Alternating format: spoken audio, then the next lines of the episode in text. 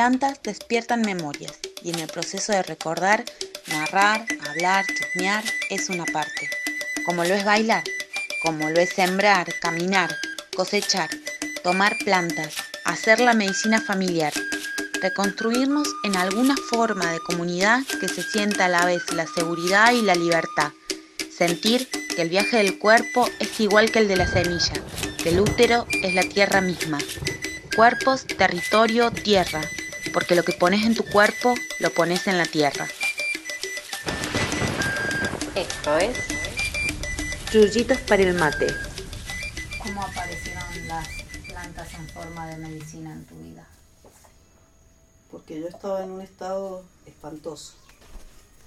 Y yo tenía una amiga mía que no sabía qué hacer conmigo porque estaba muy mal.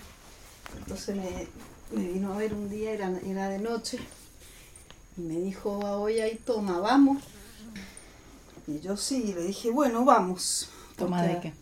Había, había una toma de ayahuasca y eran, eran tiempos donde no se hablaba, nadie hablaba de eso. Era todo muy, muy tapado. Y solo me dijo eso y yo le dije que sí.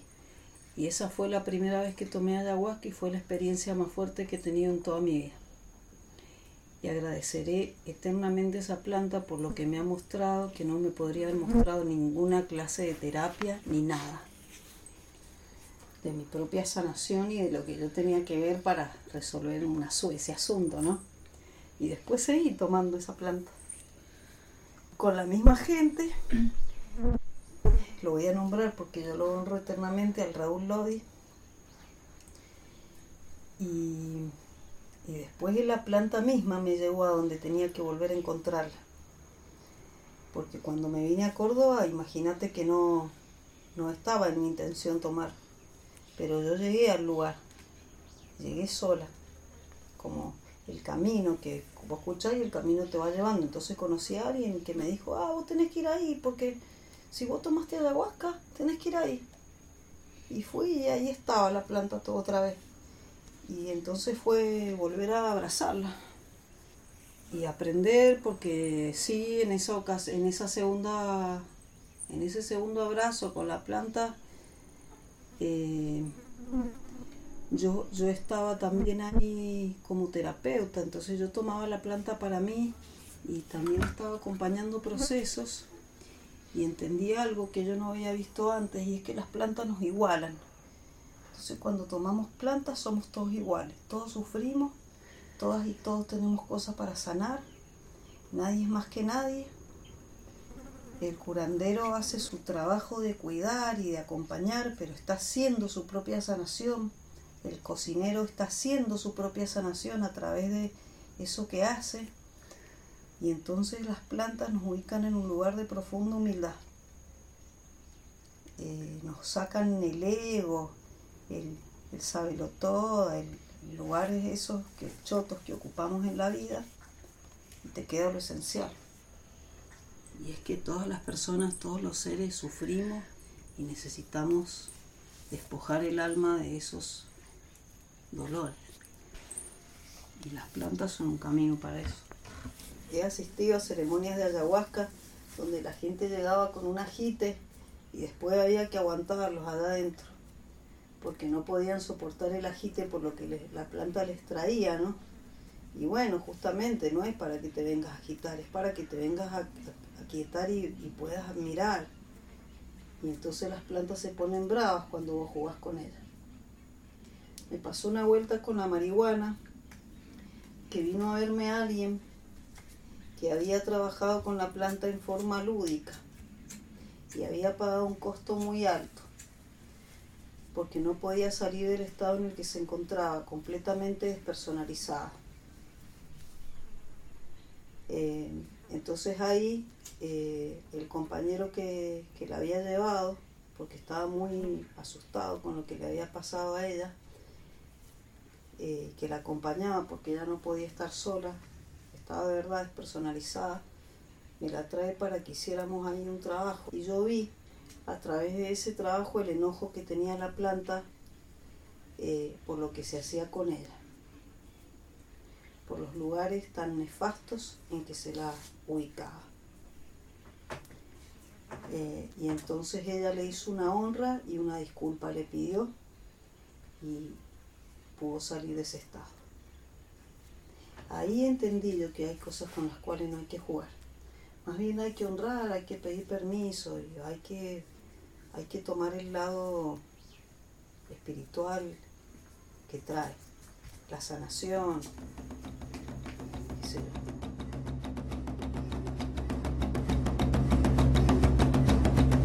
Mencionabas hace un rato el temazcal y ahí también las plantas aparecen todo el tiempo eh, en otras formas. Y sí, porque el agua que le echamos a las piedras están llenas de plantas y no usamos cualquier planta, por ahí decidimos que tenemos que trabajar con los enojos y entonces usamos determinadas plantas o con las tristezas, entonces ahí combinamos las plantas, se le echamos al agua y eso va a las piedras y la recibimos a través del aire, en el vapor que se, se genera allá adentro, ¿no? Por todos los poros entrando. y ahí vemos el, el modo sutil que tienen las plantas de trabajar, el plano sutil, de trabajar con las emociones, de movernos tranquilamente, de estar eh, suavemente haciendo un trabajo que, que, es invisible, se produce en nosotras ese trabajo. ¿no? En, el, cuerpo físico lo notas porque transpiras, pero luego las emociones y la mente que se va calmando, o, a una o que se abre el corazón, se abre el corazón y se abre de verdad. Entonces alguien que nunca había querido llorar su la muerte de su mamá se pone a llorar ahí porque está en un útero metido cuando está en el temazcal. Entonces se conecta con el útero de origen y así. Y de llegar a este territorio que habitas hace ya bastante tiempo, ¿qué plantas de este monte te han llamado, te han resonado? Y el romero, la lavanda, para limpiar, eso es hermoso y la altamisa que crece por todos lados. Qué sé yo, el otro día hablábamos con la comadre de desparasitarnos y sí, sí, ya están, qué lindas están las plantas, la altamisa en este momento. El suico, el paico que está volviendo, que se había perdido, porque se pierde con los desmontes, pero vuelven las plantas, entonces yo estoy observando que está volviendo el paico. Eh, y bueno, todas esas están acá, nos acompañan y todas son de poder, todas las plantas son de poder. Algunas tienen más prensas que otras, más publicidad.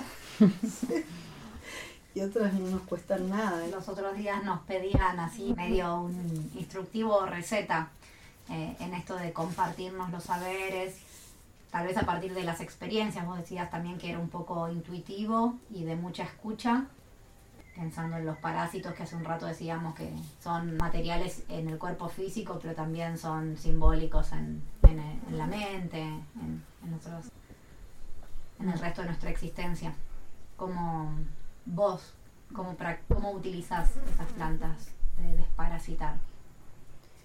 Y la, y la, la por ejemplo, que es bien amarga, si la mezclas con el suico que es dulce, o con el paico, entonces lo dulce atrae el bicho y lo amargo lo mata. Entonces trabajan en equipo esas plantas. Las tomamos juntas y tienen mejor resultado. Eh, pero también hay que escuchar el cuerpo porque antes teníamos un orden para tomar las plantas y yo me di cuenta que de acuerdo a cómo yo me siento es que entonces me voy a poner a tomar tal planta lo que yo necesito en este momento tomar, como que descubrí que el yantén no es solo una planta para, para sanar los bronquios o los dolores de garganta, sino que es una planta que en el plano sutil trabaja con la tristeza a nivel del pulmón. entonces, eh, en un momento que estaba así muy triste, trabajé como con esa planta de compañera de esa tristeza y me alivió. Y, fue una sorpresa porque entonces la, saqué a esa planta de donde yo la tenía, que no es solo, ay, cuando tenés todo, tomás antena. Es un universo cada planta. Nomás nos abrimos y vemos qué pasa. Y en cuando dudas de tu intuición, ¿en dónde te apoyas o en quiénes te apoyas? En mis guías. Eh, el saumo también ayuda. Porque esa es otra clase, que ahí la comadre está saumando. Y eso también, pero hemos aprendido que no es el saumerio, el saumo. El saumerio es un perfume, no es la planta. Entonces ya hemos aprendido a cómo hacer para unir las plantas y que echemos un buen humo, como que de afuera parece que se está enseñando algo de todo el humo que hay dentro de la casa, pero entonces ese humo que es un humo sagrado, espiritual, ayuda a que se limpie la casa, los espacios y los espacios internos. Y se va la duda, o a veces una se siente muy pesada, muy pesada del día, y te saumas y se va eso. Eh, Otra limpia que me has, me has enseñado, me has compartido es con sal gruesa. El baño con sal gruesa, si querés comentarnos cómo hacerlo, porque es muy, útil, es muy buena cosa, muy buena práctica. Y nomás es como con la sal gruesa, nomás te la pasas en el cuerpo para que se vaya el bicherío que te pegaste con una mala experiencia con alguien, alguien que te trajo, te contó una situación densa y te la dejó en el cuerpo y te duele o no puedes dormir, te lo sacas con sal.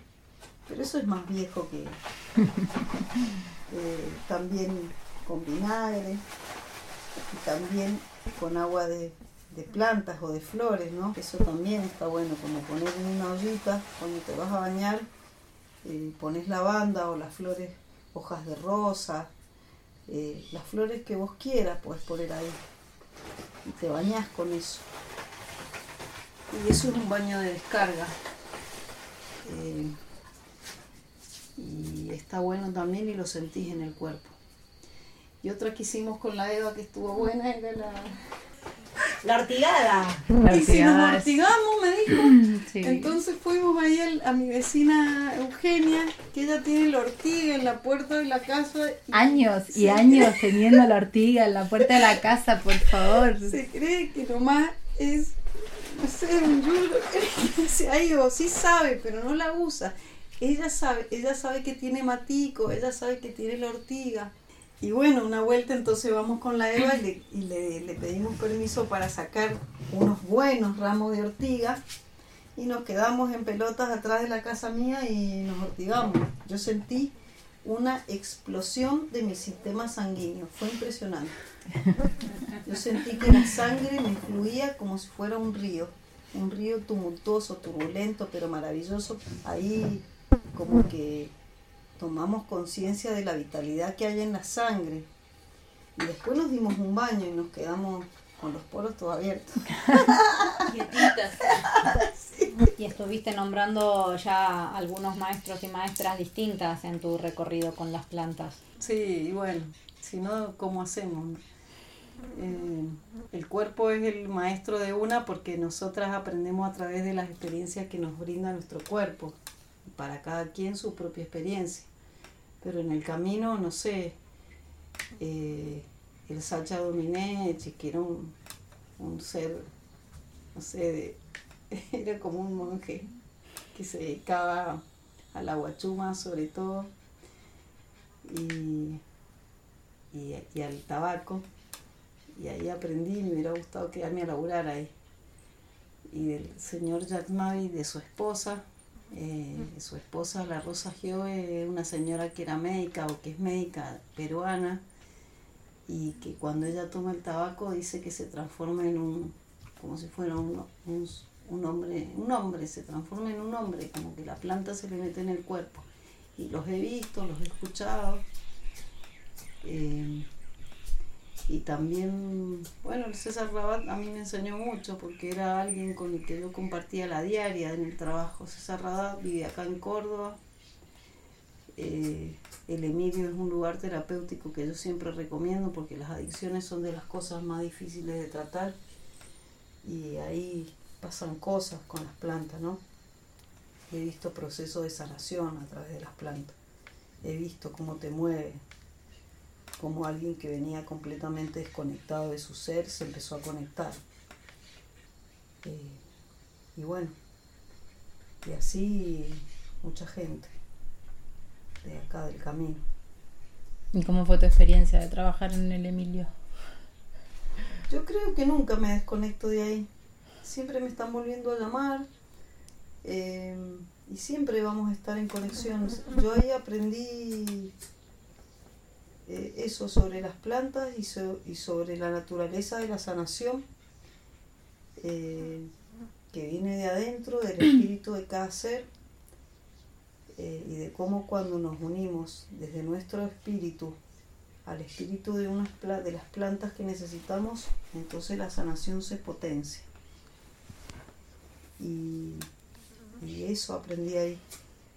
Y del temazcal, eh, y de, los, de las ruedas que se arman, de los grupos, eh, de la fuerza de la familia, porque eh, las, las plantas nos manifiestan que somos iguales en términos de que las plantas también son una gran familia y nosotras venimos de una familia, de un origen y eso nos trae una fuerza para sanar. Así que a, a pesar de que las vemos como yuyos, las plantas y nosotras tenemos características parecidas. Y eso aprendí también en el Emilio. Así que cada tanto vuelvo y hacemos cosas. Yo voy a tomar tabaco ahí con toda seguridad. Si tomo tabaco, tomo ahí. Y a trabajar con mis herramientas. A meterme en el temazcal. Es como mi segunda casa. Vos hace un rato decías que la- el tabaco es tu planta de poder. ¿Y a esa conclusión cómo llegaste? De tanto tomarla. sí, de tanto tomar. Eh, que si, si yo voy a elegir una planta, siempre voy a volver al tabaco. Porque es sencilla. No hace alarde. No te muestra luces de colores. No está tan. Ay, no está tan promocionada. No es que te van a ofrecer. eh, ay, venía a tomar ceremonias de tabaco. eh, Ceremonia de tabaco en la selva. No, no, es más humilde. Entonces a mí me gusta. Más simple. No se necesita nada, solo estar un, un pedazo de, un lugar en la tierra, echarse y esperar. No hay que hacer nada. Y vos la usabas, eh, también decías recién, ¿no? Como la, la situación de. La situación de. de acompañar con las plantas. Y vos lo usas también para sanar, para sanarte a vos, pero también eh, tenés un uso terapéutico, has hecho uso terapéutico para acompañar a otras personas con esa planta. Se siente diferente por ahí cuando es el trabajo más personal que cuando acompañas al resto de las personas. Es que siempre que hemos acompañado hemos tomado la planta. Eh, siempre que, que acompañé a grupos, gente, yo también tomé. Y eso, eso nos hermana con las personas que asistimos. Y te ven que sos igual. Y estás igualmente vomitando, te cagas de odio, llorás. Y bueno, estamos asistiendo. Y a lo mejor estamos ahí, estamos en el trabajo y tenés que ir a soplar o tenés que ir a preguntarle a alguien cómo se siente, pero vos estás haciendo tu, tu propio viaje. Así que sí, lo recomiendo, pero desde un lugar humano, no desde, ay, yo soy la terapeuta que te recomiendo. Desde un lugar humano que siento que la planta te puede ayudar a destrabar cosas, más que, ay, sentarte, a, querés que hagamos una sesión y si querés hablemos del drama. No, anda a tomarte un tabaquito y después hablamos. A ver qué queda. A ver qué se... Eso también es loco porque eh, se puede hacer el tabaco y luego siempre se hacen unas especies de rondas de, de palabras para que la gente se comparta. Hay gente que no quiere compartirse nada y está bien así. Se comparte en el silencio. Y bueno, eso también es sanador.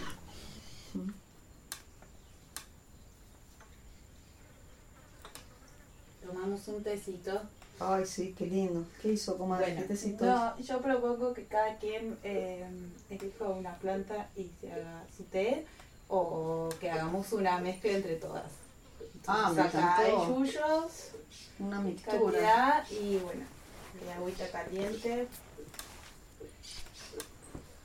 todo. Y acá hay un par de yuyitos y puede siempre haber más, más cositas.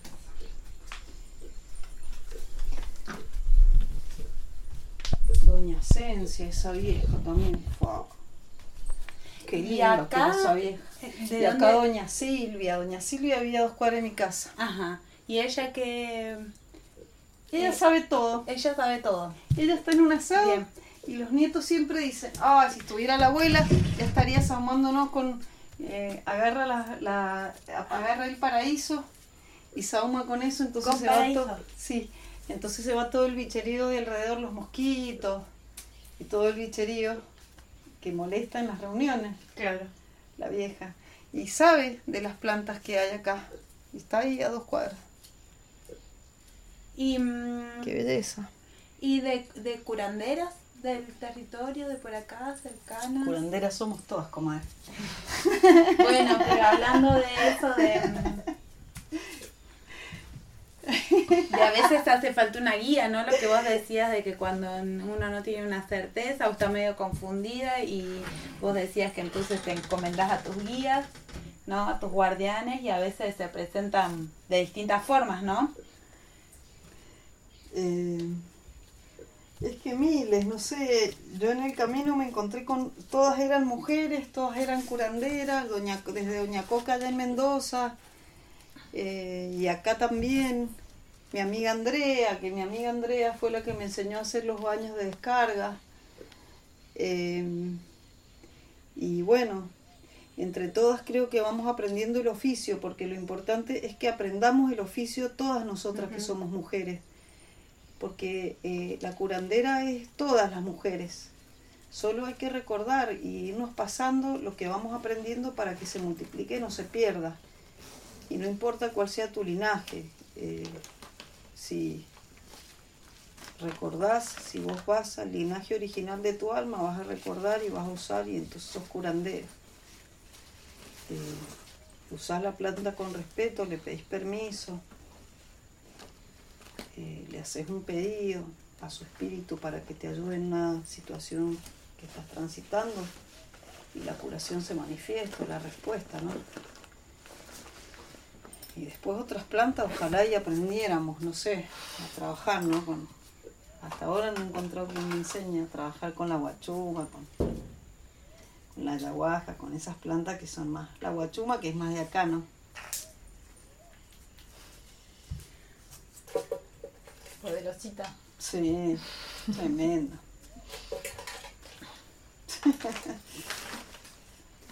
Bueno. Qué linda. Em, vamos eligiendo. Ah. Qué lindo lo que Hoy, son yuyitos para el té. Sí. Qué precioso lo que tiene la comadre acá.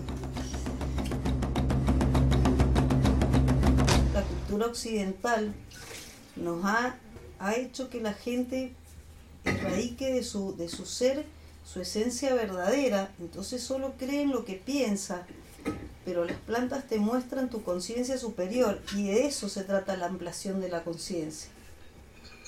Por ahí la gente le tiene miedo, pero lo que te trae una planta alucinógena es tu propia experiencia interior, no es algo que viene de afuera, es tu propia conciencia ampliada que ya está en vos y la tenés tapada, está oculta porque le tenés miedo a esa sabiduría que tenés, pero te pertenece. Y entonces las plantas lo que vienen a mostrarte es, vos tenés esta sabiduría, fíjate, mirá lo que tenés que mirar. Eh, y bueno, y entonces ya no hay magia y no hay recetas externas, está todo adentro.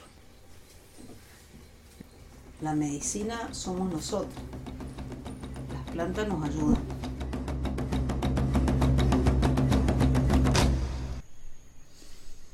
Todo esto charlamos de las plantas y sabías que queríamos hablar de plantas. ¿Cuándo empieza el podcast? Em, Ahora. ah, ¿Pero quién es la Vero? que, claro, que te, que te presentes. Yo en una dije, si no te presenta la Vero, cuando se vaya, charlamos de quién es la Vero para nosotras. Hablando, de, hablando del orden, ¿no? Bueno, y ahora, ¿quién es la Digan lo que quieran. La bruja del pantano. Y entonces es la bruja del pantano, Navero. Usted dígame como quiera, siempre sigo siendo yo.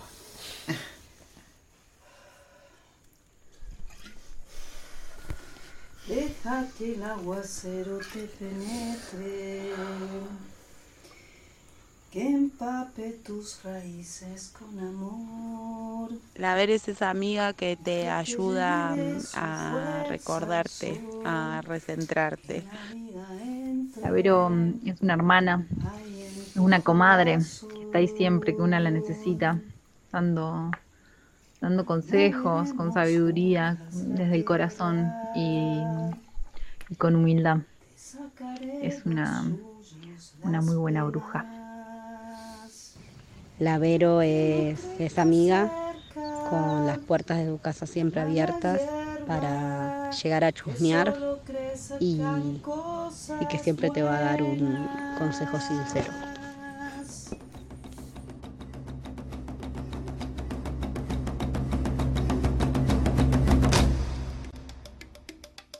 Si te gustó este contenido, seguinos en arroba vivas y viajando. Subite a este viaje.